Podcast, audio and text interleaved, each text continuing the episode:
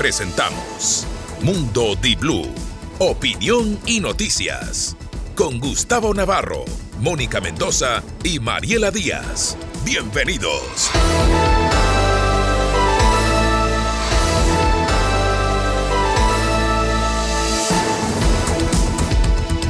Muy buenos días, damas y caballeros. 6 de la mañana con 30 minutos de este día martes, fecha de eliminatoria para muchos. Están puestos en modo selección. Bueno, pónganse en modo presidencia de la República. Ojalá que podamos tener hoy novedades a propósito de la conformación de la terna de ministros, de la llegada también del presidente electo Daniel Novoa al mediodía aproximadamente a Carondelet y como usted bien dijo tras cámaras y micrófonos, ¿Quién lo acompaña? Mónica Mendoza, buenos días. ¿Qué tal, Gustavo? Buen día para usted, Mariela, y a todos los que se conectan estas mañanas. Sí es, es importante hoy la reunión. Estamos en fanpage de Facebook, por favor. Hoy es importante. Mi papi siempre nos dan like. Perdón, Mónica.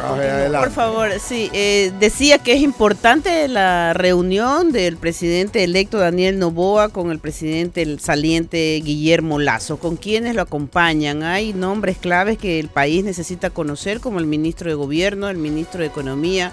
Ya se ha mencionado que el secretario de Comunicación será Iván eh, Carminiani, pero todo su equipo, por lo menos de, para los primeros eh, las primeras decisiones y las primeras reuniones de trabajo. También se entendía que ayer se iba a reunir con parte de los asambleístas, pero eso tampoco se ha podido confirmar eh, alrededor de una, de una reunión que se haya concretado tanto en Olón o en Guayaquil. Mariela, buen día. Muy buenos días. Bueno, creo que todos estamos expectantes a eso, ¿no? A saber quiénes van a ser los ejecutores de las disposiciones del presidente.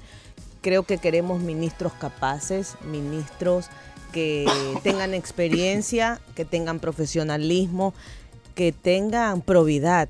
Creo que es algo que hace mucho tiempo nos viene faltando institucionalmente. Probidad en instituciones, eh, responsabilidad profesional. Así que se escribe una nueva historia para nuestro país pero yo no sé si nos va a alcanzar tiempo, Gustavo. Yo creo que, los, sí, creo que sí. No, no, no, escúchame. Tiempo para leer el libro de Guillermo Lazo. Ah, ¿sabes oye, ¿sabes qué? No fríe, está temprano, Mariela. Ah, pero te alcanzará el tiempo para todo lo que ha dejado listo, Gustavo. O sea, yo para no sé. animar la mañana. Oye, ¿sabes qué? Sentí como un freno. Yo no sentí frenazo en el corazón. ese tema, ese tema es nuevo, mire, lo que eh, una composición media rara, frenazo en el corazón. Cuando avanzaba con las emociones, me paralizó. Bueno, 6 de la mañana con 33 minutos. Hoy se conmemora una efeméride y aniversario de varios hechos históricos, pero el Día Internacional para para la Erradicación de la Pobreza que coincide con el aniversario del día en que la Madre Teresa de Calcuta recibe el Premio Nobel de la Paz. Hoy una celebración de recordación y otra también de acción, porque la erradicación de la pobreza es una acción permanente en la que el gobierno del Ecuador también en su nuevo periodo de presidencial deberá atender. Por otro lado, no sé si existan santorales como para que digan hoy es el santo de Dúlcido, Florencio, Gilberto, o Isidoro. Feliz cumpleaños Gilberto Santa Rosa. Ya. Ahí está. Ya uno, ya, no. Florencio Comte también, conocido, decano de arquitectura. De Dulcidio. En Manaví a lo mejor alguno. Yo no le digo los nombres de mi papá que es Manaba porque ahí Isidoro, bueno, no, no hay, por ahí va cerca de Leodoro. Pero bueno, señores, damas, amigos de Diblu, esto es Mundo Diblu y aquí arrancamos, obviamente leyendo titulares. Titulares. 6 de la mañana con 35 minutos. Ninguna bancada le cierra la puerta al presidente electo. Legisladores de cuatro agrupaciones políticas esbozan lo que debería hacerse en 15 meses. Concuerdan en la necesidad de conseguir acuerdos. Así arrancan ese libreto, me lo conozco. Vamos. Sin dar nombres ni detalles, Novoa se alista para combatir la violencia. Durante la campaña, Daniel Novoa ofreció más de una docena de iniciativas por la seguridad. Todavía no se sabe cómo y quiénes la ejecutarán. Como la canción y cómo es él, cómo se llama, cómo debe ser. Lo único que se sabe del nombramiento del gobierno de Novoa es que es una decisión clave dada las circunstancias políticas. Debe tener la capacidad de moverse con todas las agrupaciones. Y tranquilidad porque el expresidente Lucio Gutiérrez sí estará en la próxima Asamblea Nacional. Está haciendo entre risas. Eso es lo que me, no. lea el titular como debe ser. El expresidente Lucio Gutiérrez sí estará en la próxima Asamblea Nacional. La entrega de credenciales para los legisladores está prevista para los primeros días de diciembre según el CNE. 6 de la mañana con 36 minutos.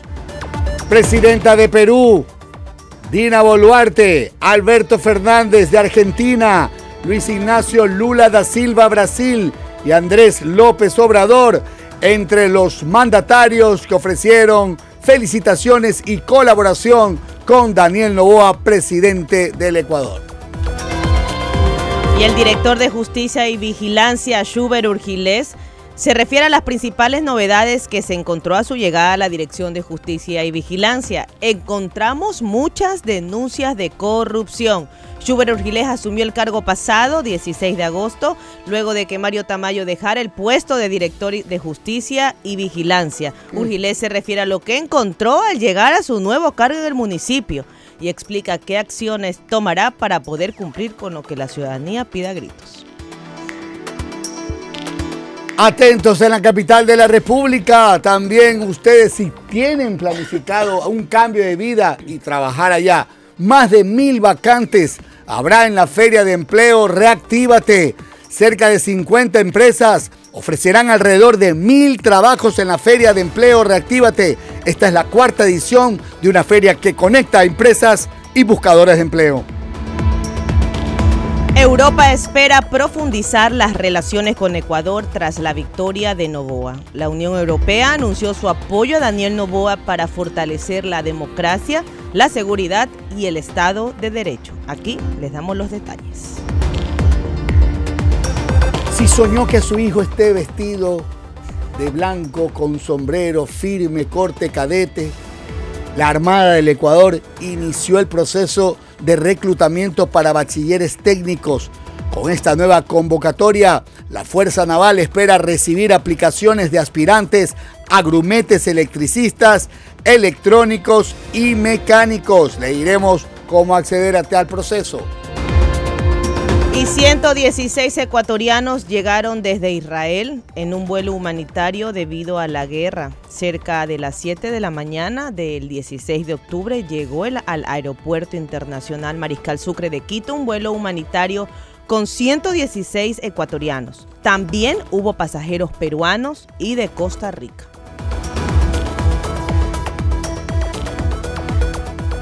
Timoteo Zambrano, jefe de la misión Copal oficial, dijo que el sistema electoral funcionó bien y resaltó el experto que participó con su delegación de observación electoral en la segunda vuelta. El alcalde de Quito, Pavel Muñoz, conocido por su afiliación al movimiento político Revolución Ciudadana, liderado por el expresidente Rafael Correa, evidenció un cambio en su discurso político, un cambio de postura del alcalde Pavel Muñoz tras la elección de Daniel Novoa como presidente del Ecuador. 6 de la mañana con 39 minutos. La Fundación Municipal de la Mujer y el Niño de Cuenca le solicitó al Instituto Ecuatoriano de Seguridad Social el pago de 5 millones 566 mil 336 dólares con 42 centavos por la prestación de servicios médicos desde el año 2016 hasta la actualidad. ¿Cómo puede subsistir esa fundación? Y los bonos de deuda del Ecuador suben tras el triunfo de Novoa con un optimismo moderado. Los inversionistas señalan que las expectativas son bajas por la situación económica en la que asumirá y el corto tiempo de su periodo. 6 de la mañana con 40 minutos. Prepare un espacio en su biblioteca. ¿Para qué? El presidente Guillermo Lazo tiene previsto entregar un libro que recogerá los logros de los dos años y medio de su gobierno.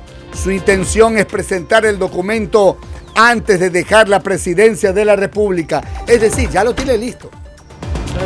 llenando durante todos estos meses, supongo yo. Bitácora de vuelo. Con el pasaporte puede llenar. El Consejo de la Judicatura se pronuncia tras especulaciones en torno al Consejo de Jueces de la Corte Nacional. La tarde de este lunes 16 de octubre, el Consejo de la Judicatura se pronunció respecto a señalamientos que se hicieron a través de redes sociales. Aquí les leeremos el comunicado del Consejo de la Judicatura.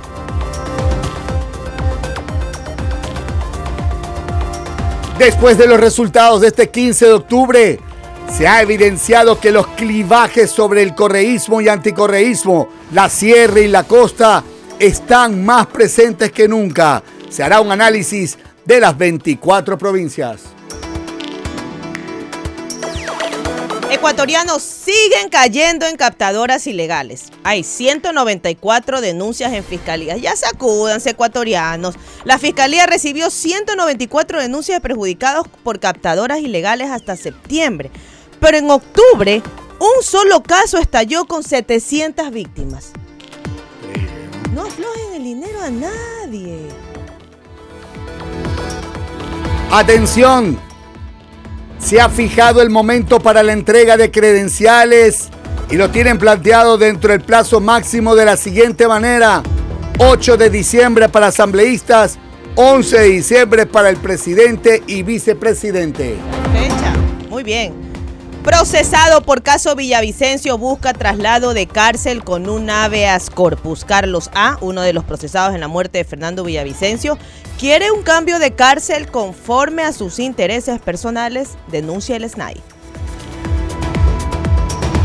Expertos en nutrición dicen, si falta arroz, come yuca. La deliciosa yuca en cualquier plato. El tubérculo es una fuente de energía y carbohidrato que en el Ecuador se la usa en un sinnúmero de recetas. Es la opción que debemos ir pensando. Oiga, la yuquita, usted la cocina, la parte como papita frita, la lanza en el air fryer Después me cuenta. No, un puré. Después usted me cuenta. Y un puré y yuca en una sopa, por favor. La quinoa también. No le hago. Usted está que me la repite por tercera vez. Siga con la pero, quinoa. Pero, ¿cómo que hacer? Pero hay que meterle barta fea a la quinoa. Ya, hábleme de precio. Combinarla Mejor me habla de precio. Ya hablaremos del tema. Del roce a la conciliación, municipio de Guayaquil le tiende un puente a Daniel Novoa. Desde la alcaldía de Guayaquil reiteran la invitación al presidente electo para alcanzar acuerdos. En la municipalidad esperan coordinar acciones en temas como seguridad y el niño. El traspaso de barrios del Midubia a la alcaldía en el noroeste quedó pendiente. Algunos transportistas están esperando el dele nomás en el kilómetro 27 de la vía Loax Santo Domingo se ha habilitado el carril, un carril debido a un derrumbe de material. Hay presencia de maquinaria para limpieza, según el Ministerio de Transporte y Obras Públicas. Está habilitado un carril de la Loa Santo Domingo y eso afectaba también a quienes iban a la capital de la República producto del partido por los buses. Y la gente que retornaba, que vino a votar también. Ah.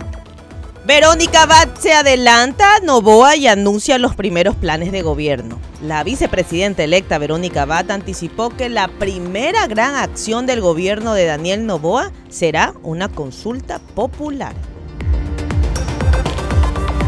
Y atención, los tres jueces de la Corte Provincial del Guayas que enfrentarán la formulación de cargos por el delito de prevaricato. Mm, cuénteme.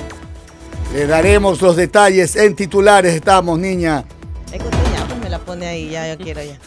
Dos procesados por delitos electorales ya tienen medidas cautelares. Dos integrantes de una mesa electoral en Sucumbíos enfrentan cargos por fraude electoral y alteración de evidencias durante las votaciones de la segunda vuelta electoral. Expulsado del movimiento. El ex candidato a la alcaldía de Chone, Marlon Vera Delgado, hermano de Chito, denunció haber sido expulsado de un grupo de militantes de la Revolución Ciudadana, presuntamente porque el deportista apoyó abiertamente a Daniel Novoa. Y lamentablemente un futbolista del Club Deportivo El Nacional es sospechoso de femicidio. El equipo ya se pronunció a través de sus redes sociales. Y en lo internacional, son más de los que pensaban.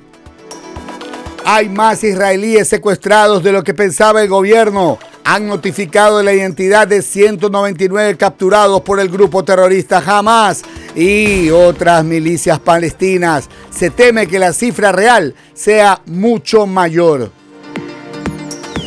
Y existe una jornada clave para el Consejo Constituyente de Chile, el Consejo Constitucional chileno, donde la ultraderecha y la derecha tradicional tienen mayoría, inició este 16 de octubre la votación de cada una de las observaciones que un grupo de expertos designados por el Parlamento hizo para una propuesta de una nueva Carta Magna.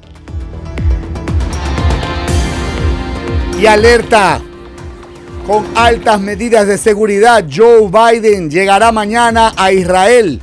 El presidente norteamericano quiere mostrar así su respaldo al gobierno israelí. Y en Argentina las encuestas vaticinan una segunda vuelta en las presidenciales, con Javier Milei a la cabeza. El próximo domingo son las elecciones presidenciales en Argentina pero el economista Javier Milei es el favorito según las últimas mediciones. Él disputaría la presidencia en segunda vuelta con Sergio Massa. Putin está en Pekín. El objetivo de viajar es abordar la creación de nuevas rutas comerciales con su homólogo chino Xi Jinping. Vamos con el desarrollo de los titulares y también quién nos Hoy vamos a tener como invitada a Paola Cabezas, ella es asambleísta electa de la Revolución Ciudadana para reflexionar qué pasará en el correísmo y cuál es la, agenda que tienen para la Asamblea Nacional. Muy bien, veremos con ella. Vamos con el desarrollo. Bienvenidos a Mundo de Blue. Den like y compartan el fanpage. Ahí estamos, guapísimos los tres.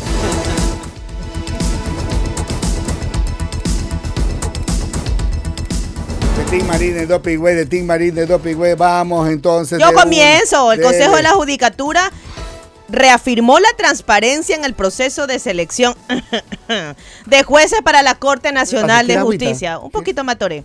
A veces cuando leo mentiras me atoro. El Consejo de la Judicatura informa a la ciudadanía que el concurso público de méritos y oposición, impugnación y control social para la selección y designación de jueces de la Corte Nacional de Justicia continúa desarrollándose con total normalidad y transparencia. En vista de recientes comentarios y especulaciones, el Consejo de la Judicatura aclara enfáticamente que no se ha otorgado una calificación adicional de 20 puntos a ningún postulante dentro del concurso. Actualmente el proceso se encuentra en la subfase de pruebas psicológicas, un componente crucial para garantizar que los futuros jueces no solo cumplan los requisitos profesionales, sino también con las competencias emocionales y éticas necesarias para ejercer la judicatura.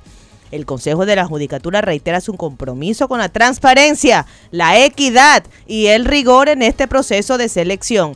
Instamos a la ciudadanía a mantenerse informada a través de nuestros canales oficiales y evitar la difusión de información no verificada. ¿Por qué saca este comunicado el Consejo de la Judicatura? Existió una denuncia a través de redes sociales que se trataba de eh, ayudar con 20 puntos a un concursante que inclusive tenía ya una sentencia en su contra con error inexcusable. Es decir, el Consejo de la Judicatura, en vez de destituirlo, porque esa es la consecuencia jurídica de error inexcusable, le había dado 20 puntos adicionales. Por lo tanto, saca esto. Eh, esa, aclaración. Ayer hubo esa denuncia.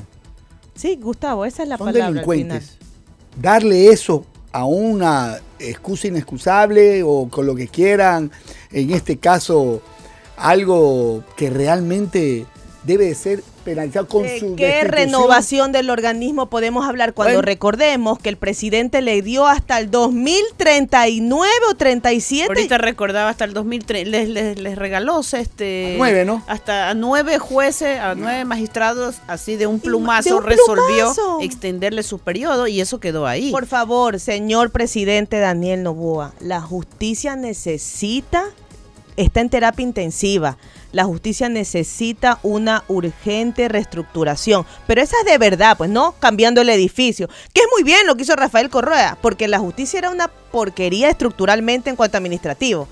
Pero necesita más allá de un aire acondicionado, necesita cambios de fondo. La justicia es un poder independiente, o sea, no pidamos que el presidente meta la mano, yo sé que no, pero sí como un poder del Estado y como presidente puede reunirse y ver qué es lo que pasa con la justicia. Tiene que pero meter el presidente, la mano, el presidente no es el que, va a resolver. No pues, designa jueces, precisemos claro. pero yo, hago una pregunta de qué tipo de esfuerzo puedes realizar en seguridad, en, marcos jurídicos, para que alguien te lo boicotea. Por eso es necesario que se reúnan ahora con los cuando, cuando con, con, los administradores. una pregunta, lo que estamos haciendo nosotros lo puede hacer también el presidente. A, ver, el presidente puede hacer exactamente lo que estamos nosotros haciendo. Por supuesto, lo tiene que. no fue el presidente a través de la fiscal inclusive que le apoyó cuando denunciaron a varios jueces, el presidente mismo, el gobierno denunció a jueces. Presidente Guillermo Lazo estamos hablando. Por eso. Me estoy confundiendo con el nuevo presidente. Pero no se confunda porque las acciones son Pero claro, el presidente Lazo ha cuestionado a la administración de justicia, el, gobierno también ha demandado y ha impugnado algunas resoluciones judiciales, pero, no, hay cambio. Ahí son las cabezas de la administración y del Consejo de la Judicatura y por supuesto, este como poderes del Estado se tienen que sentar este momento que todavía... Y caminar en un solo rumbo. Que todavía estamos en este periodo de transición y que básicamente se ha iniciado y que la Corte Constitucional creo que tendrá todavía algunas cosas pendientes, ya después de haber regresado a los últimos proyectos de ley, tendrá que puede analizar todo esto. ¿Por qué no? ¿No creen que se debe de reunir con la Corte Nacional de Justicia, con el Consejo de la Judicatura? ¿Por qué razón quedarme esperando a que me, me entreguen el proceso? Ya ¿Qué significa actuar de oficio en términos jurídicos? Que no espera denuncia ni petición de parte. Abogado, es una iniciativa propia. y si está su papá, si están algún abogado, no puede, quienes están, todos los fanáticos Gustavo, suyos tengo, Gustavo, tengo seis quejas puestas en el Consejo, seis formularios 60 en el Consejo de la Judicatura. Ahí están paralizadas. Entonces nos dicen denuncian, denuncien, denunciamos y no pasa nada. Entonces, ah. la directora distrital, Mercedes Villarreal, quien muy atentamente nos atendió, nos recibió, que eso no pasaba ni siquiera antes. Ella nos dio, la, nos abrió las puertas, se le agradece, pero ahí quedó, la, quedó el formulario 60, que es el que te dicen venga denuncie, y está paralizado y no pasa nada. Eh, eh, no digo que no, no digo que no va a haber cambios eh, o que no deben rumbarse, por supuesto, si todos los días cuestionamos acá, pero deben sentarse y ver cuáles son los cambios que hacer. Pero el presidente no es que puede directamente establecer esos cambios. Un poco de precisión nada más es de mi parte. Ya, precisiones que además no, están de más. Pero, lo que, pero usted insiste en algo que ya lo sabemos los ecuatorianos.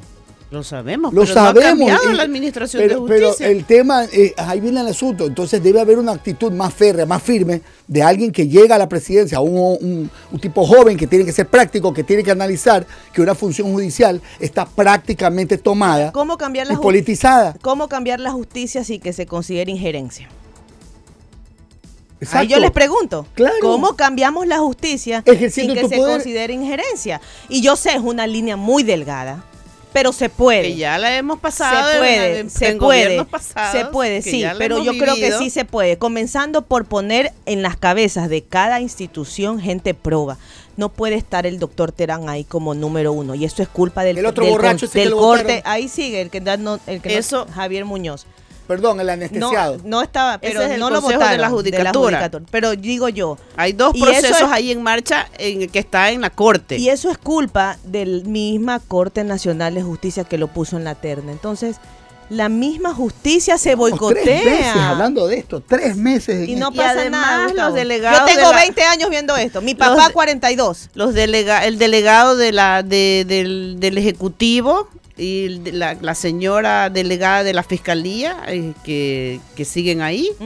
O sea, ellos, tráfico de influencias. Y con tráfico de influencias. Y el delegado de la, del, del, Ejecutivo, pese a que el presidente Lazo dice que hace ya más de un año le quitó todo el respaldo, sigue ahí y no ha pasado nada. Ahora esperemos que con la Asamblea Nacional también haya un cambio. Y ahí viene, y mire, yo he escuchado a muchos eh, espacios respetables, a periodistas que tienen quizás, no sé, no he cuantificado más experiencia que yo, a lo mejor hablan mejor, tienen mejor voz. Eh, eh, sí, son más elegantes, no sé, pero, o, más queridos. Ya. Usted, tiene, su look. Pero escúcheme, escúcheme, solamente quiero decirles algo. yo no estoy totalmente eh, de acuerdo, o por lo menos no estoy totalmente inteligenciado de lo que sería esta consulta popular que ofrece Daniel Novoa. Tampoco. Ni estoy en contra, ni estoy a favor. Porque no Pero pues, sí es, sí puedo decirle algo, que es idóneo, que podría ser muy efectivo en este momento, con su alto nivel de, de popularidad, que lo acaba de elegir el país, para que tome riendas del sur. No cuando ya el señor, por ejemplo, el, presidente Guillermo Lazo, presidente saliente, lo hizo, hizo la consulta en el peor momento político de, su gestión, en el peor nivel de su aceptación. eran temas muy importantes. En cosas tan importantes que necesitaba el país. y que fueron polarizadas por los antagonismos que él mismo generó ante su manera y su carácter de llevar las cosas. ok, se lo han dicho todos los expertos. Uno de los pero hoy se quejan, ay, que cuenta tanto ay, que cuesta tanto, que no hay plata. Le digo, ¿saben cuánto cuesta el error de un presidente?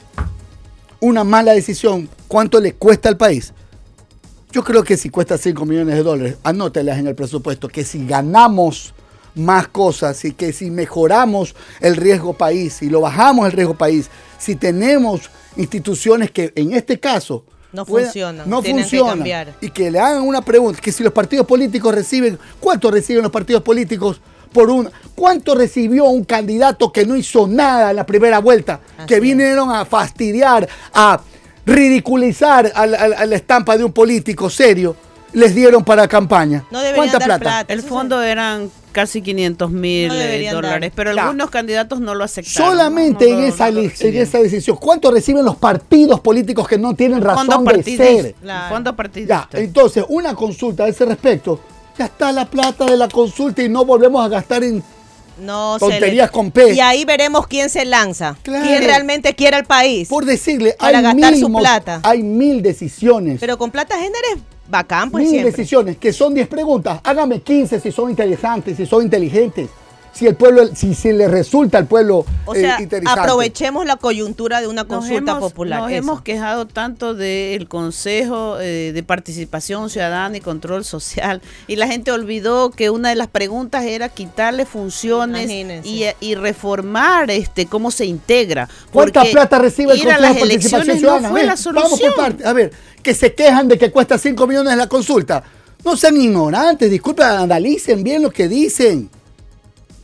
¿Cuánto le cuesta si tú en una consulta reduces el gasto fiscal de un país en instituciones que no sirven para nada? Ahí está una, te la elimino, que se vayan a su casa. Señor Daniel Novoa, haga la consulta si usted la desea, pero hágala con las preguntas necesarias sobre jurados, sobre ciudadanos, sobre tabla de drogas, sobre impuestos sobre el tema de las Fuerzas Armadas, sobre seguridad. Hágala en este momento, que la gente sí quiere decidir sobre Pero de las preguntas era también la conformación de la Asamblea Nacional. Reducir, reducir el número de asambleístas. Tú me vas a decir a mí que no se justifica. Y que no tenga cinco asesores cada uno, ni tres asesores. Gracias. Por favor, ¿para qué tanto se supone? Una consulta bien hecha, con resultados le puede significar al país una reducción de gastos innecesarios. Y aunque ustedes digan que yo soy loca, lo que sea. jamás en la vida. Yo te conozco a ti, Gustavo Navarro, y tú siempre dices eso, pero no me importa. Lo volveré a decir. Para ir a la asamblea solo tienen que ser abogados. Punto. ahí se va a legislar. Sí. Punto. Y ahí viene el otro Póngaseme bravo, no me importa. y permítame continuar. Eh, si, si fiscalizar y legislar, ¿no? Ahí podría haber una, composición. Ya, te la llevo, perfecto. dale, Pero entonces, si tú hablas de un buen, que los asesores sean específicamente auditores, contadores expertos. Entonces, ¿qué tiene que ver libros y cifras? ¿Cómo identifico yo? pero tú ves quiénes son los asesores. Los amiguitos, las amiguitas. Vaya a ver las asambleístas que se pasaban los ñaños de un lado al otro. Pues, oye, tú contratas a mi ñaño porque no puede haber este nepotismo. Ah, ya, tú me lo contratas. Pero igual va a estar aquí. Ahí se, cambia de banca. Ya, ya basta. Por favor. Basta, los ecuatorianos queremos cambios. Mire, ayer, recordemos lo que ayer hablábamos con Steffi Macías y ella hablaba de un nuevo elector. Yo creo que el nuevo elector no solo se debe quedar en el resultado.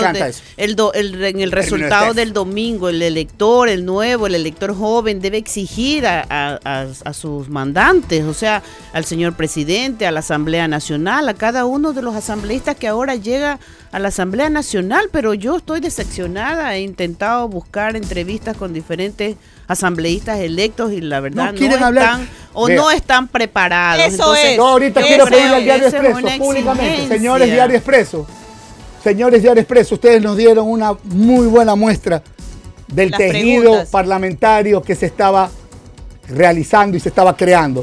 lo que nos ofertaban los partidos políticos como candidatos. Vuélvanles a tomar una lección. A ver qué pasa.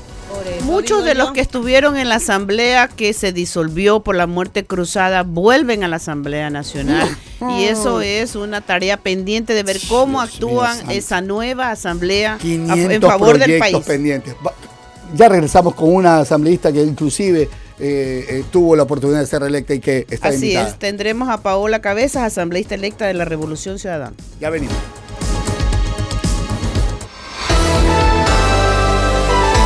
Mundo Di Blue, opinión y noticias. Se escucha en Loja 101.3.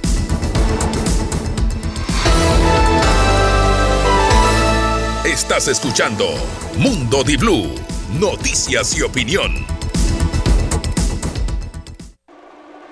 Operativo Tres Puntos de Local. Este martes 17, desde las 13 horas, empieza el operativo de Di Blue.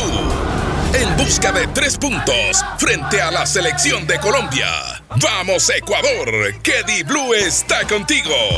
Desde el estadio Rodrigo Paz Delgado, la previa con toda la información. 18 horas 30, el partido Ecuador versus Colombia. Vívelo por la señal de Di-Blue y en nuestras apps disponibles en el mundo entero.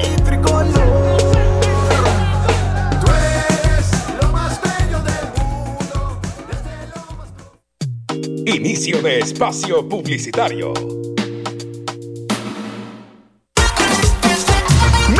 Empezar mi día con gran potencia, rodando fuerte con alegría, sintiendo el viento, llegando a tiempo, voy con mi fuso por el camino. Con el poder que tiene su fuso, porque tiene un señor camión. Camiones fuso, camiones duros.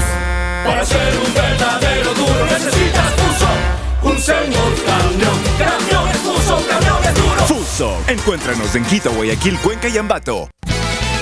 Ahorrando ganas con la JEP. Ahorrando ganas con la JEP. Renueva tu hogar, no vas a lograr. Depositas tu oportunidad de ganar. Los depósitos que realices en tu cuenta de ahorros JEP, iguales o superiores a 50 dólares, participan por 20 renovaciones para tu hogar. De octubre a diciembre anunciaremos los ganadores mes a mes. Deposita y puedes ganar. Ahorrando con la JEP. Promoción válida hasta el 31 de diciembre 2023. Bases y condiciones en www.jep.com. Están listos para desafiar los límites. Nosotros también. Y 220B siempre está ahí, recargándonos de la mejor energía para alcanzar el siguiente nivel. Si tu día es una larga lista de cosas por hacer, si tus sueños son cada vez más grandes, recárgate con la refrescante energía de 220B y sigue 220B, otro nivel. Se dice ja, se dice bo, se dice jabolines, se dice pon, se dice ga, se dice póngale jabolines. Póngale, póngale, póngale, póngale, póngale jabolines. La protección sin límites para motos y carros. Lubricantes Caboline lo tiene. Por eso, que no te pongan cualquier cosa. Se dice ja, se dice bo, se dice jabolines, se dice pon, se dice ga, se dice póngale jabolines. Caboline, protegiendo motores por generaciones. Tu negocio arranca con tu nuevo camión Dongfeng y Grupo Mavesa. Visita nuestras sucursales y conoce todo lo que te ofrece Dongfeng. Camiones para carga liviana, mediana y pesada están listos para el reto que tú le pongas. Camiones full equipo, seguros, potentes y con los accesorios más solicitados están ya a tu alcance. Cámara de reversa, radio táctil, mandos al volante y techo panorámico. Te esperamos con crédito directo, tres años de garantía o 100 mil kilómetros, mantenimiento especializado y repuestos originales para que tu camión esté siempre como nuevo. Grupo Mavesa y Dongfeng ponen tu negocio en marcha. La Prefectura Ciudadana del Guayas se mueve a la protección de nuestros agricultores. Si tienes entre 1 y 5 hectáreas sembradas con maíz o arroz y fuiste afectado por el fenómeno del niño, podrás recibir el bono agrícola solidario de 450 dólares por la pérdida de tu cosecha. Inscríbete en tu junta parroquial o entra a guayas.gov.es. Nos movemos a la prevención contra el fenómeno del niño. Prefectura Ciudadana del Guayas. Fin de espacio publicitario. Operativo Tres Puntos de Local. Este martes 17, desde las 13 horas, empieza el operativo de Di Blue. En busca de tres puntos frente a la selección de Colombia. ¡Vamos, Ecuador! ¡Que Di Blue está contigo! Desde el estadio Rodrigo Paz Delgado, la previa con toda la información. 18 horas 30, el partido Ecuador versus Colombia. Vívelo por la señal de Di-Blue y en nuestras apps disponibles en el mundo entero.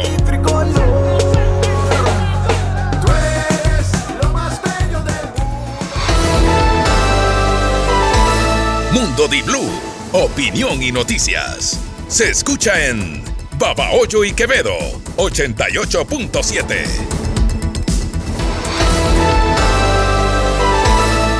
Estás escuchando Mundo Di Blue, noticias y opinión. Mundo Di Blue presenta Contrarreloj. No tenemos posibilidades de perder el tiempo en disputas que le han hecho muchísimo daño a los ecuatorianos. La asamblea anterior terminó con números no tan positivos. Y creo que hoy por hoy tenemos que ponernos en el centro de nuestro corazón, nuestra cabeza y todo nuestro esfuerzo a sacar adelante este país, más allá de las banderas políticas. Luisa lo ha dicho claramente. No es momento de continuar gobernando desde el odio. No es posible gobernar con el retrovisor. No es posible que sigamos dejando al país en las condiciones que se encuentra justamente porque en ocasiones nuestros intereses personales, nuestros intereses corporativos, económicos, van mucho más allá de los intereses de la gente. Nosotros aspiramos, los 52 en este momento, y luego de la elección que justamente se va a llevar efecto en el exterior, podamos tener dos legisladores más, podríamos ser una bancada de 54 y aspiramos que los 54 legisladores de la Revolución Ciudadana puedan contar con el apoyo de otras bancadas de otras fuerzas políticas, porque hoy el Ecuador necesita una asamblea trabajando por... Hemos escuchado a Paola Cabezas, asambleísta electa de la Revolución Ciudadana. Buenos días, asambleísta Mónica Mendoza, les saluda. Me acompañan Gustavo Navarro y Mariela Díaz aquí en Mundo de Blue. Buen día. Buenos días, Paola. Buenos días. ¿Qué tal, Mónica? A Gustavo, también y a toda la audiencia. Gracias por esta oportunidad. Eh, asambleísta, ¿cuáles son los primeros pasos de la Revolución Ciudadana tras los resultados del domingo pasado? Bueno, primero respetar la voluntad del pueblo ecuatoriano.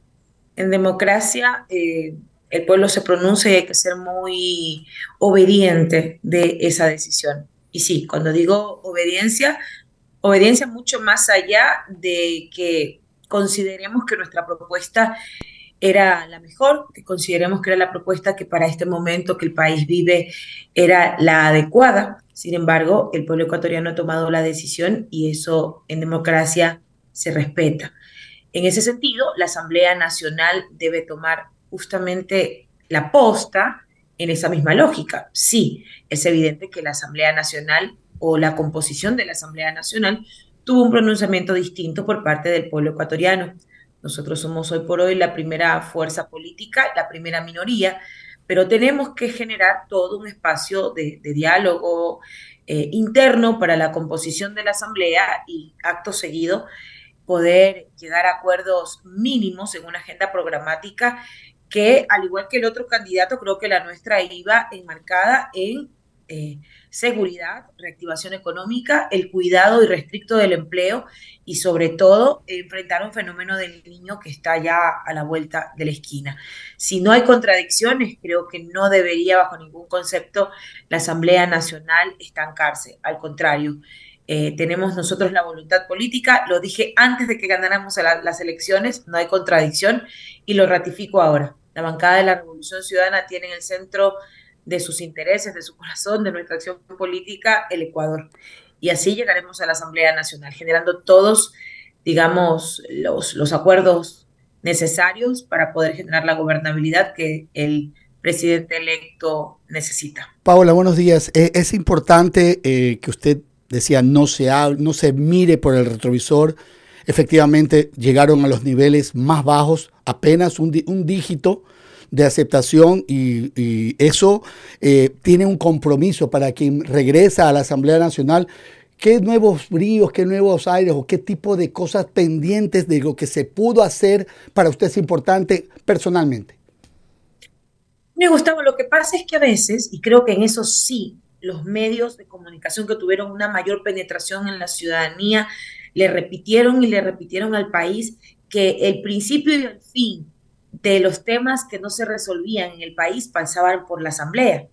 Bueno, son los indicadores que dieron, ¿no? Le puedo decir con objetividad, como parlamentaria responsable, que no todo pasaba por la Asamblea. Por ejemplo, se aprobaron nueve cuerpos legales para eh, justamente fortalecer la política de seguridad.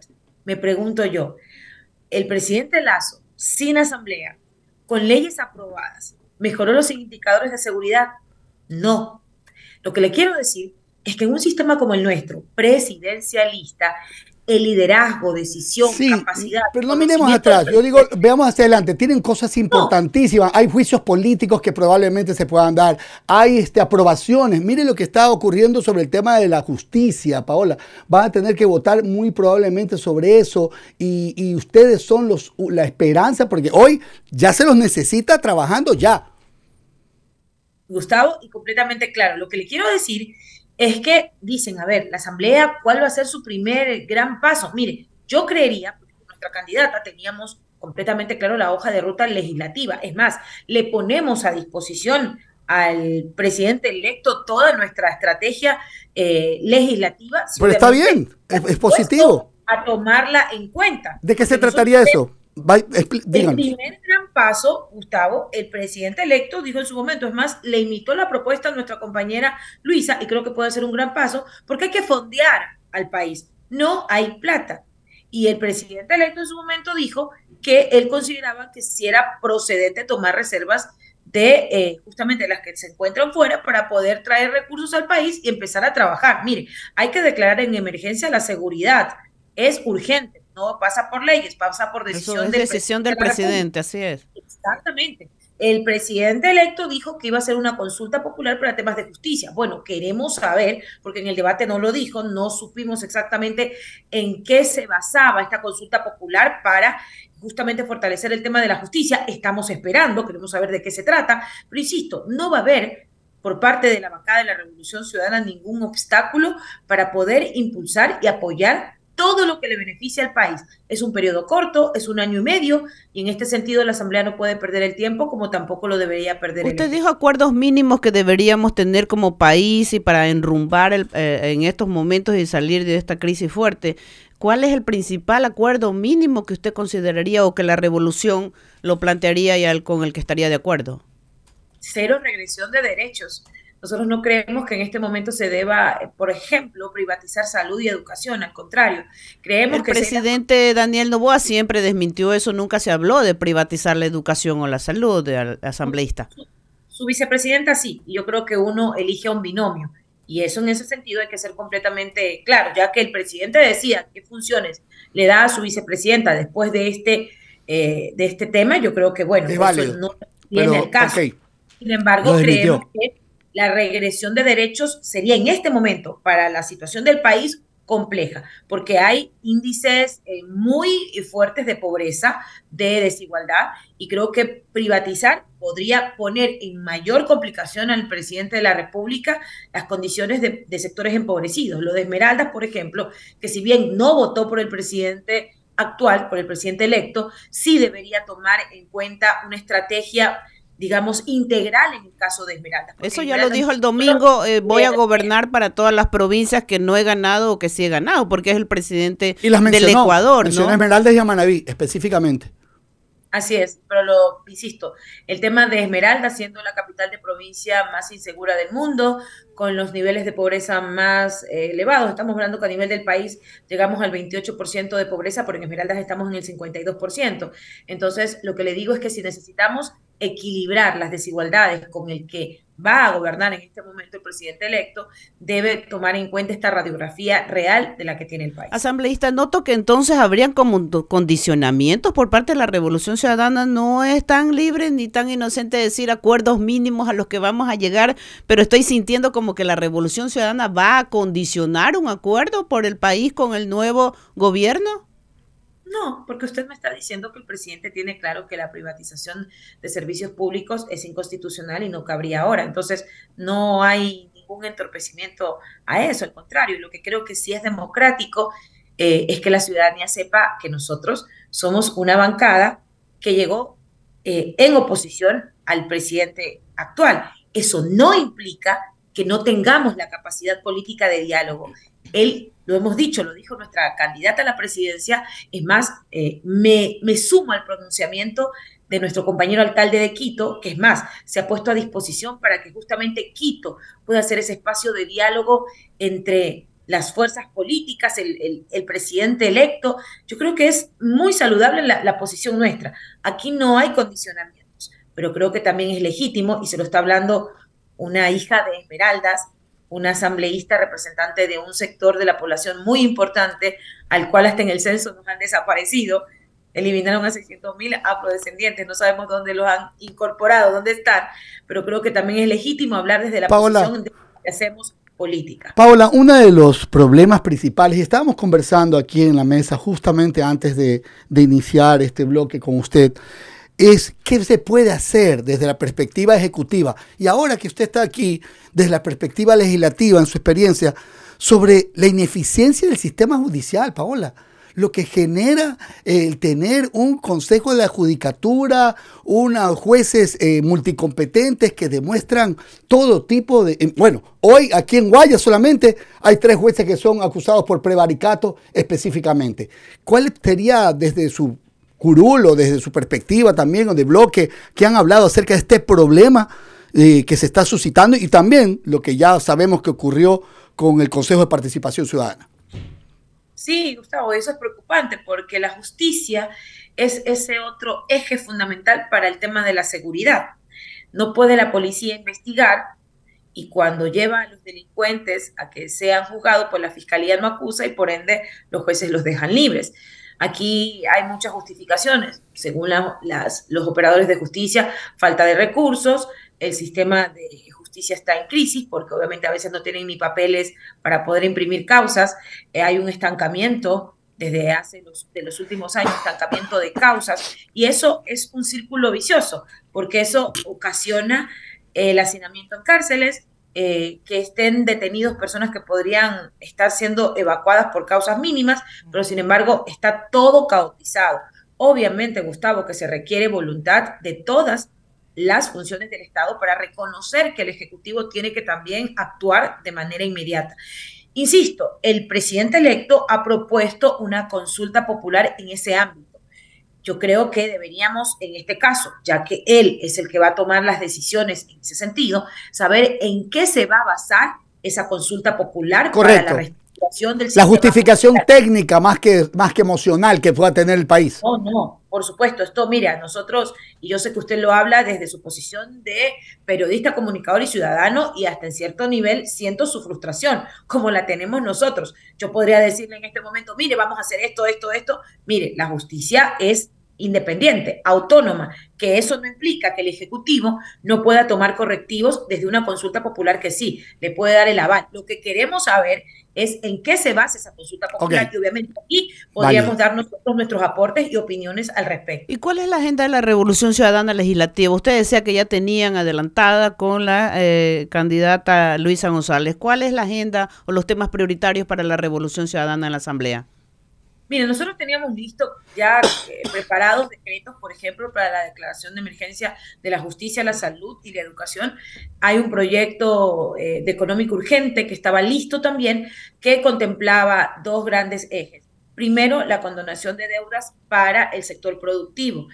Otro eh, tema muy importante pasaba por liberalizar desde la Asamblea Nacional la posibilidad que el Ejecutivo pueda tomar recursos de la Reserva Internacional para que puedan estar disponibles, porque en este momento cualquier cosa que el Ejecutivo quiera hacer requiere liquidez, recursos. Y yo creo que en este momento los multilaterales entendería que solamente CAF y Banco Mundial van a extender eh, créditos al país para enfrentar el fenómeno del niño son recursos específicos para esos temas. Pero si se requiere empezar un proceso rápido de intervención en la seguridad, y hablemos que la seguridad es multidimensional. Necesitamos recuperar los UPCs, dotación a la policía, eso pasa por recursos. A menos nosotros teníamos clara esa hoja de ruta. Si el presidente tiene otra hoja de ruta, pero que vaya en similar consonancia, nosotros no tenemos problema. Lo que menos hay que perder es tiempo. Ojo, y hay una ley que está lista para ser aprobada, que es la ley que establece el Sistema Nacional de Gestión de Riesgos, que le da responsabilidades a todos los gobiernos locales. Es más, debería también contar esta ley y esto con el Ejecutivo, con el aval del Ejecutivo, para poner recursos, porque a los gobiernos locales se les restó recursos. Hoy les han dado competencias para que ellos enfrenten el fenómeno del niño, pero no va a ser posible cuando ya ha existido una reducción muy significativa a los presupuestos de los gobiernos locales. Bueno, tenemos aquí una, una, una consulta. Por favor, a la asambleísta, consúltele cuáles son los temas que están pendientes de resolver para que haya funcionalidad en la Asamblea. Se habla de procesos pendientes de liquidación de servidores legislativos y el tema del personal. Eso, Eso es inhumano. Eso es inhumano, Gustavo. Lo que han hecho con los servidores legislativos es inhumano y eso no es un tema que debería, digamos, tener discusión. Todos los servidores... Cumplir las leyes Claro, o sea, una persona que trabaja y si ya la Asamblea Nacional fue cesada, lo que tenía que hacer el Ministerio de Finanzas es disponer de los recursos para que los funcionarios legislativos, mire, y olvídese de los asambleístas, porque quizás el Ministerio de Finanzas no quiso entregar los recursos para perjudicarnos a los asambleístas. Olvídese de, de nosotros. Pero ¿qué pasa con los asistentes? ¿Qué pasa con los asesores? Que son funcionarios, que son gente que va a trabajar a esas personas no las liquidaron nunca. Hay obviamente temas administrativos que resolver, pero eso es vergonzoso, vergonzoso porque no se trata o no ha pasado por la esta digamos, esta comisión liquidadora que quedó para hacer ese trabajo. Pasa por el Ministerio de Finanzas, que no sabemos si lo hizo a propósito, no le dio la gana de poder entregar los recursos. Asambleísta, asambleísta, con respecto a las autoridades de la nueva asamblea, ¿cómo están los acuerdos? ¿Ustedes pretenden o aspiran dirigir la asamblea o cuáles, cuáles son los espacios de poder en la administración de la Asamblea Nacional que va a tener la revolución ciudadana? Mire, si fuéramos respetuosos de la decisión y la voluntad del pueblo ecuatoriano, digamos que la Asamblea tendría su fácil conformación. Nosotros deberíamos presidirla, por ejemplo por el número de asambleístas y el caudal de votos que representó esa elección. Sin embargo, también entendemos que somos 52 y que para poder lograr esos acuerdos de la conformación de la nueva asamblea se requiere diálogo. Nosotros habíamos eh, procurado esperar ese diálogo porque estábamos obviamente todos concentrados en el tema de la candidatura de nuestra compañera Luisa. Ahora recién tenemos un día de la elección, eh, nuestro buró político y la bancada se reunirá para poder establecer las líneas de trabajo y de acercamientos tenemos, al menos por lo que se contempla, tendríamos todavía un mes eh, hasta que se instale la asamblea, entonces tendríamos tiempo suficiente para poder a la interna conversar, pero también poder extender estos diálogos con las fuerzas políticas. La, última pregunta de mi parte, para, no, para que mi compañera Mariela Díaz eh, quiere también hacerle. Condonar deudas a la producción y remisión de intereses a los créditos educativos, ¿sigue siendo esa una de las propuestas de ustedes? ¿La llevarán a la asamblea también? Sí, pero esto tiene que ser también, eh, digamos, coordinado con el Ejecutivo, porque todo lo que tiene que ver con recursos, y sobre todo cuando se tratan de recursos públicos, tiene que haber una anuencia del Ejecutivo. Paola, buenos días. Te saluda Mariela Díaz. El día de ayer, el hermano de Chito Vera y ex candidato alcalde de Chone eh, denunció que lo habían expulsado del, grupo correísta. Eh, ¿Qué conocimiento tienes tú de este hecho? Desconozco, al igual que usted tengo conocimiento de la, de la, digamos, del manifiesto que lo hizo eh, públicamente el señor hermano de Chito Vera. Eh, no es que lo han expulsado de la Revolución Ciudadana, entendería que ha sido de un grupo de WhatsApp. Y bueno, esos son cosas un poco más internas que desconozco. Conozco a Raiza Corral, conozco a la compañera de la cual él hacía énfasis en su comunicación. Yo creo que son cosas internas y domésticas que no deberían extenderse para generar, digamos, eh, conversación. Somos una organización política democrática que se da la posibilidad de debates internos. No es el caso este porque como lo hemos manifestado y como tenemos completamente claridad, el señor Vera fue nuestro candidato eh, para la alcaldía de Chone. Esta, eh, su hermano lo apoyó, obviamente, ni más faltaba. O ahora en, en, la presidencial él tomó otra decisión, que insisto, no siendo el político, siendo un deportista, pero habiendo tomado una posición política, se la respeta. Pero nosotros ganamos en Chone. La Revolución Ciudadana ganó en Chone. Entonces, no hay para qué generar inconvenientes en eso. Asambleísta, ¿cuál es la reflexión, la autocrítica que hace la Revolución Ciudadana tras dos derrotas presidenciales consecutivas? ¿Qué cambios va a hacer en estos momentos en el candidaturas, liderazgos del movimiento? ¿Cuál es la reflexión en ese sentido y la autocrítica? ¿Fracasos? Dos mm. derrotas consecutivas han tenido, no, en el 2021 y ahora en el 2023, en la elección presidencial.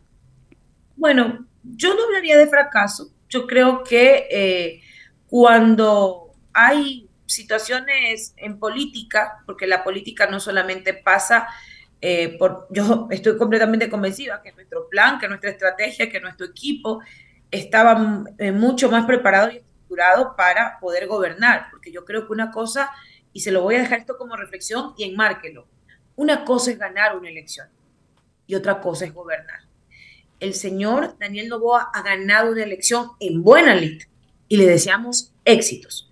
De aquí en adelante, su equipo, su plan, todo lo que él ejecute va a generar justamente el debate que requiere el país, porque no hemos elegido a una estrella, no hemos elegido a un rockstar, eh, si bien su campaña en la última etapa fue mucho más, digamos, líquida en ese sentido, pero eso ya pasó. Ahora creo que lo importante y fundamental es gobernar. Y eh, nosotros le deseamos lo mejor. Sobre dos derrotas, bueno, seguimos siendo una fuerza política importante que cuenta con una estructura territorial muy importante. Yo no hablaría de derrota cuando tenemos nueve prefecturas, cuando tenemos alcaldías, cuando tenemos nosotros la posibilidad de una propuesta desde el territorio. Y en ese sentido, el presidente electo debe saber que no es posible el desarrollo del país si no se cuenta con lo territorial. Entonces, no se puede decir que hay una derrota de la revolución ciudadana. Perdieron la presidencia de la República en dos ocasiones que llegaron a la segunda vuelta, asambleísta. Perdió Andrés Arauz y ahora Luisa González. Son dos derrotas. Sí, pero tenemos eh, una importante representación legislativa. Yo creo que siempre va a depender de la, del prisma con el que se vea. No vemos nosotros en esto una derrota. ¿No le genera preocupación? ¿No le genera preocupación lo que pasó en Pichincha? O sea, digo para el continuar. Han ganado, eso sí, hay más, son 500 mil votos más. ¿ah? La, la, no es un dato menor. La Revolución Ciudadana obtuvo 500 mil votos más que en el 2021 lo cual tiene una lectura positiva, eh, porque se han ganado más votos como movimiento en una segunda vuelta. Que no alcanzó para llegar a la presidencia, sí, definitivamente esto rompió el techo, pero sí rompió el techo. Ahora, ganan en siete provincias de la costa. Esmeraldas, Guayas, Los Ríos, Manaví, Santa Elena, Santo Domingo, Los Áchilas, pero pierden en Pichincha donde tenían una alcaldía y una prefectura que evidentemente la ganaron, ¿no? Sí, Gustavo, por eso le digo, es primero es importante reconocer que... Pero lo van a hacer casa adentro, en tal caso, la reflexión todavía, no, tiene, no se habla ya de nuevos candidatos. Esto es calentito, calentito. En ocho meses ya estamos de nuevo en elecciones, eh, asambleístas. Claro, mire, y más allá del, del, tema del cual hay que hacer reflexiones internas, sí, yo creo que obviamente hemos, tenemos cierto techo en algunos territorios, hemos perdido espacio en otros, eh, pero más allá del desgaste propio, del quehacer de la política, yo no vería esto como una derrota. Yo creo que, mire, nosotros hemos sufrido como organización política persecución, ha habido toda una estructura mediática, hemos enfrentado a un modelo, a un modelo que viene gobernando desde Moreno, luego con Lazo y ahora obviamente con Daniel. Entonces, sí, somos eh, quizás eh, modelos antagónicos, pero eso no implica que se vea a la revolución ciudadana como la derrotada. Yo creo que al contrario, nosotros hemos reconocido los resultados democráticamente, tocará a la interna obviamente hacer todos los ajustes que correspondan, porque sí, indiscutiblemente, ganó el otro candidato. Pero en las condiciones adversas que enfrentamos nosotros esta elección, hablo desde lo económico, desde lo mediático, no lo miramos como una derrota per se, al contrario. Oportunidades, sí, de ampliar. Las, las organizaciones políticas tienen que siempre estar a la vanguardia de las nuevas causas que mueven al electorado. No podemos primero dejar de reconocer que Luisa González es la primera mujer que llega a una segunda vuelta en un país que aún todavía tiene muchas taras de conservadurismo. O sea, el Ecuador es muy conservador. El Ecuador todavía, a nosotras las mujeres, a pesar de que han existido liderazgos de todas las tendencias políticas, dicho sea de paso, eh, que han intentado hacer camino en la política, nos sigue costando. Luisa ha roto el techo de cristal. Luisa ha abierto la posibilidad para que los partidos políticos también se jueguen por mujeres. Yo no creo que esta sea una derrota. Si lo miramos así desde el microanálisis, yo creo que hay cosas muy positivas que al menos deja esta elección y al contrario, nosotros sabemos sabremos interpretar en su momento, saber ajustar. Yo creo que hay que leer también lo que pasa con el electorado joven. Cerca de cuatro millones de jóvenes votaron en esta elección y sí, ellos tomaron la decisión están dispuestos también a ponerse en el debate político, pero hay que darle también contenido a esa decisión de los, de los jóvenes. En fin, yo creo que es una gran oportunidad. Ganó Daniel, ganó en buena lid, es, ganó una elección, pero ahora lo que le corresponde a él es gobernar.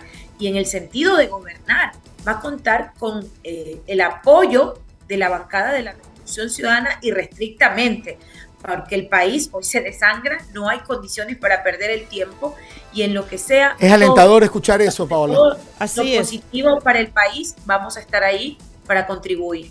Así es, asambleísta, y eso es lo que todo el país espera, que hayan acuerdos a favor de temas urgentes como la seguridad y le tomamos la palabra, ese apoyo al gobierno nacional sin condicionamientos, como usted ha dicho. Muchas gracias por estar en Mundo de Blue. Buen día. Un excelente día. Un abrazo. Un abrazo.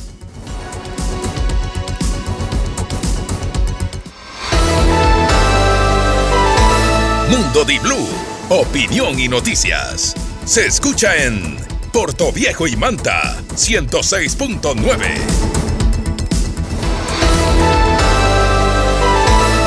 Estás escuchando Mundo Di Blue, noticias y opinión. Inicio de espacio publicitario. Pásate al lado super.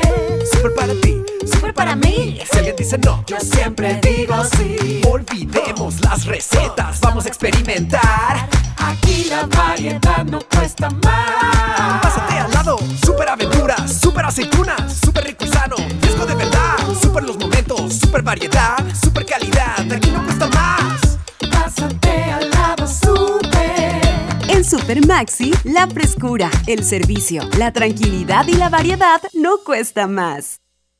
¿Deportiva con más de 110 kilómetros por hora? ¡Listo! ¿Una con gran estilo? ¡Uf! ¡Súper listo! ¿Una todoterreno? ¡Listo! ¿Garantía?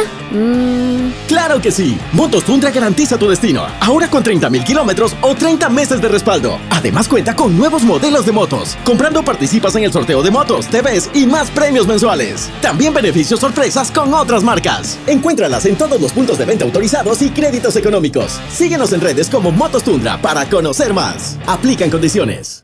Comisariato del Constructor está de aniversario y por sus 43 años quiere cumplir tus sueños y dejar tu casa como nueva. Por cada 50 dólares de compras en materiales de construcción, ferretería y acabados, recibe un cupón y participa por increíbles premios como la renovación de tu casa, 10 órdenes de compra, 22 herramientas eléctricas y muchos premios más. Obtén doble cupón comprando nuestras marcas auspiciantes Novacero y Edesa. Comisariato del Constructor, 43 años, siendo un mundo de construcción más cerca de ti. Revisa términos y condiciones en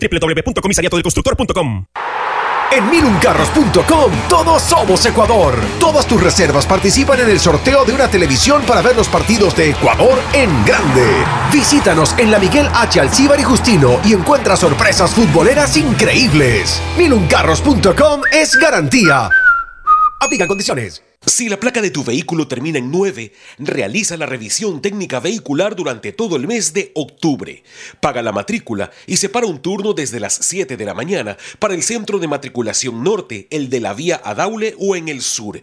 Los sábados se atiende de 7 a 13 horas. Realiza la revisión técnica vehicular. Hazlo con tiempo y cumple. La ATM trabaja por tu movilidad. número 0830. Elecciones anticipadas 2023 y consultas populares de Asuní y Chocó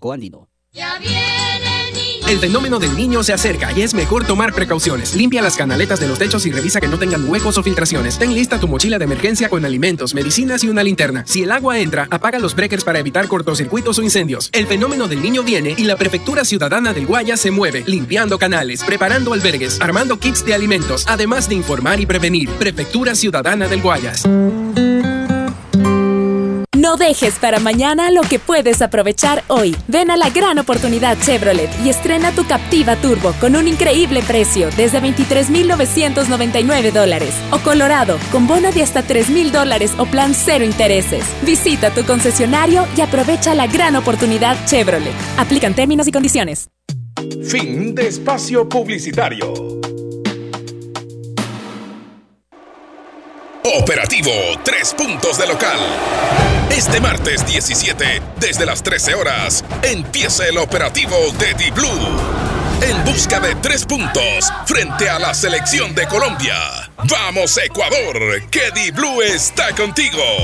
Desde el estadio Rodrigo Paz Delgado, la previa con toda la información. 18 horas 30, el partido Ecuador versus Colombia. Vívelo por la señal de Di-Blue y en nuestras apps disponibles en el mundo entero.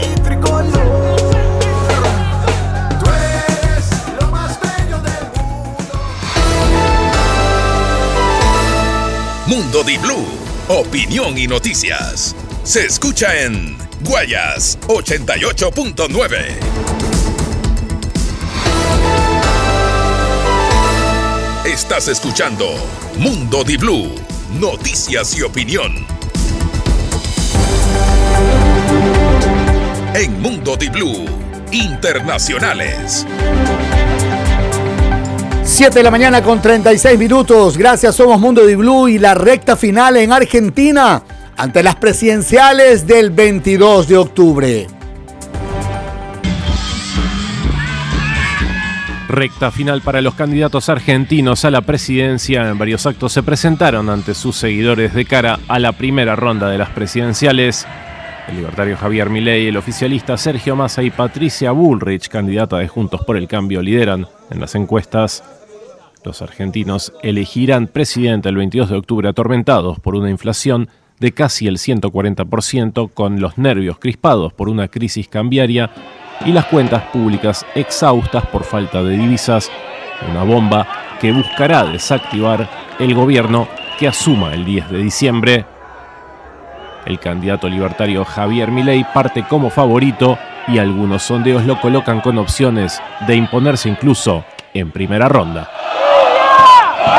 Hay algunos que dicen lo contrario, que va a haber dos, pero hay, la sorpresa sería si Patricia Bullrich logra superarlo al oficialista Sergio Massa. Quitarle el puesto a Massa. Y Maduro reafirma apoyo incondicional a Palestina. El presidente de Venezuela, Nicolás Maduro, reafirmó al líder de la Autoridad Nacional Palestina el apoyo incondicional de su país a través de una conversación telefónica en la que también lamentó la terrible situación en la franja de Gaza tras los ataques indiscriminados a la población civil por parte de Israel. Maduro informó a través de X del contacto con Abbas, durante el que coincidieron en exigir un inmediato cese al fuego y el establecimiento de un canal humanitario de asistencia a la población, así como el restablecimiento de la legalidad internacional. También acordaron urgir a la comunidad internacional y a las autoridades de la ONU a asumir con fuerza y valentía un papel de garantes de dicha legalidad como única ruta para alcanzar la paz y cumplir con el mandato de la consolidación del Estado palestino. Asimismo, Maduro y Abbas revisaron las iniciativas promovidas por distintos países sobre convocar una gran conferencia mundial en favor de la paz, con el objetivo de detener de manera inmediata la agresión militar contra civiles y avanzar en el camino definitivo al restablecimiento de los derechos del pueblo palestino. 7 de la mañana, 39 minutos. China depende de los hidrocarburos rusos y Rusia necesita tecnología china. Se reúnen ambos presidentes. El presidente de Rusia, Vladimir Putin, aterrizó este martes en Pekín, en donde se reunirá con su homólogo chino, Xi Jinping, en el marco del Foro de las Nuevas Rutas de la Seda, según informó la agencia de noticias Xinhua. Según declaraciones del ministro de Exteriores ruso, Sergei Lavrov, las relaciones bilaterales entre ambos países se encuentran en auge. Durante este foro, Xi Jinping mantiene también una reunión bilateral con el presidente de Chile, Gabriel Boric. Y le cuento que ACNUR estima hasta 6.000 migrantes que llegan de manera diaria a México. La Agencia de la ONU para los Refugiados, ACNUR, estimó este 16 de octubre del 2023 la llegada de entre 3.000 y 6 mil migrantes diarios a la frontera sur de México desde el comienzo de la actual ola migratoria en agosto pasado. El organismo advirtió en un comunicado que México y la región enfrentan un incremento significativo en el número de personas en situación de movilidad, pero pidió fortalecer mecanismos que garanticen la no devolución de personas con necesidades de protección internacional. En el 2023, más de 400.000 personas han atravesado la selva del Darién en Panamá. Se estima que desde el mes de agosto entre 3.000 y 6.000 personas llegan todos los días al sur de México y en varias ciudades del país los albergues y otros espacios de recepción ya se encuentran saturados, expuso la agencia en el boletín. Y mientras el presidente ruso y chino, potencias mundiales, se reúnen por agendas comerciales, el presidente de Estados Unidos visita Israel y también en Jordania se reunirá con el líder palestino. La Casa Blanca confirmó que el presidente de los Estados Unidos, Joe Biden, visitará el miércoles Israel para brindar respaldo a la estrategia del gobierno de Netanyahu. El mandatario viajará luego a Amán, en donde se reunirá con el líder palestino, Mahmoud Abbas, y con el presidente egipcio, Abdel Fattah al-Sisi, y el rey jordano, Abdallah II. Según el portavoz del Consejo de Seguridad Nacional, John Kirby, Biden reiterará que jamás no defiende el derecho del pueblo palestino a la dignidad y a la autodeterminación. Biden podrá foco también en las necesidades humanitarias de los civiles en Gaza.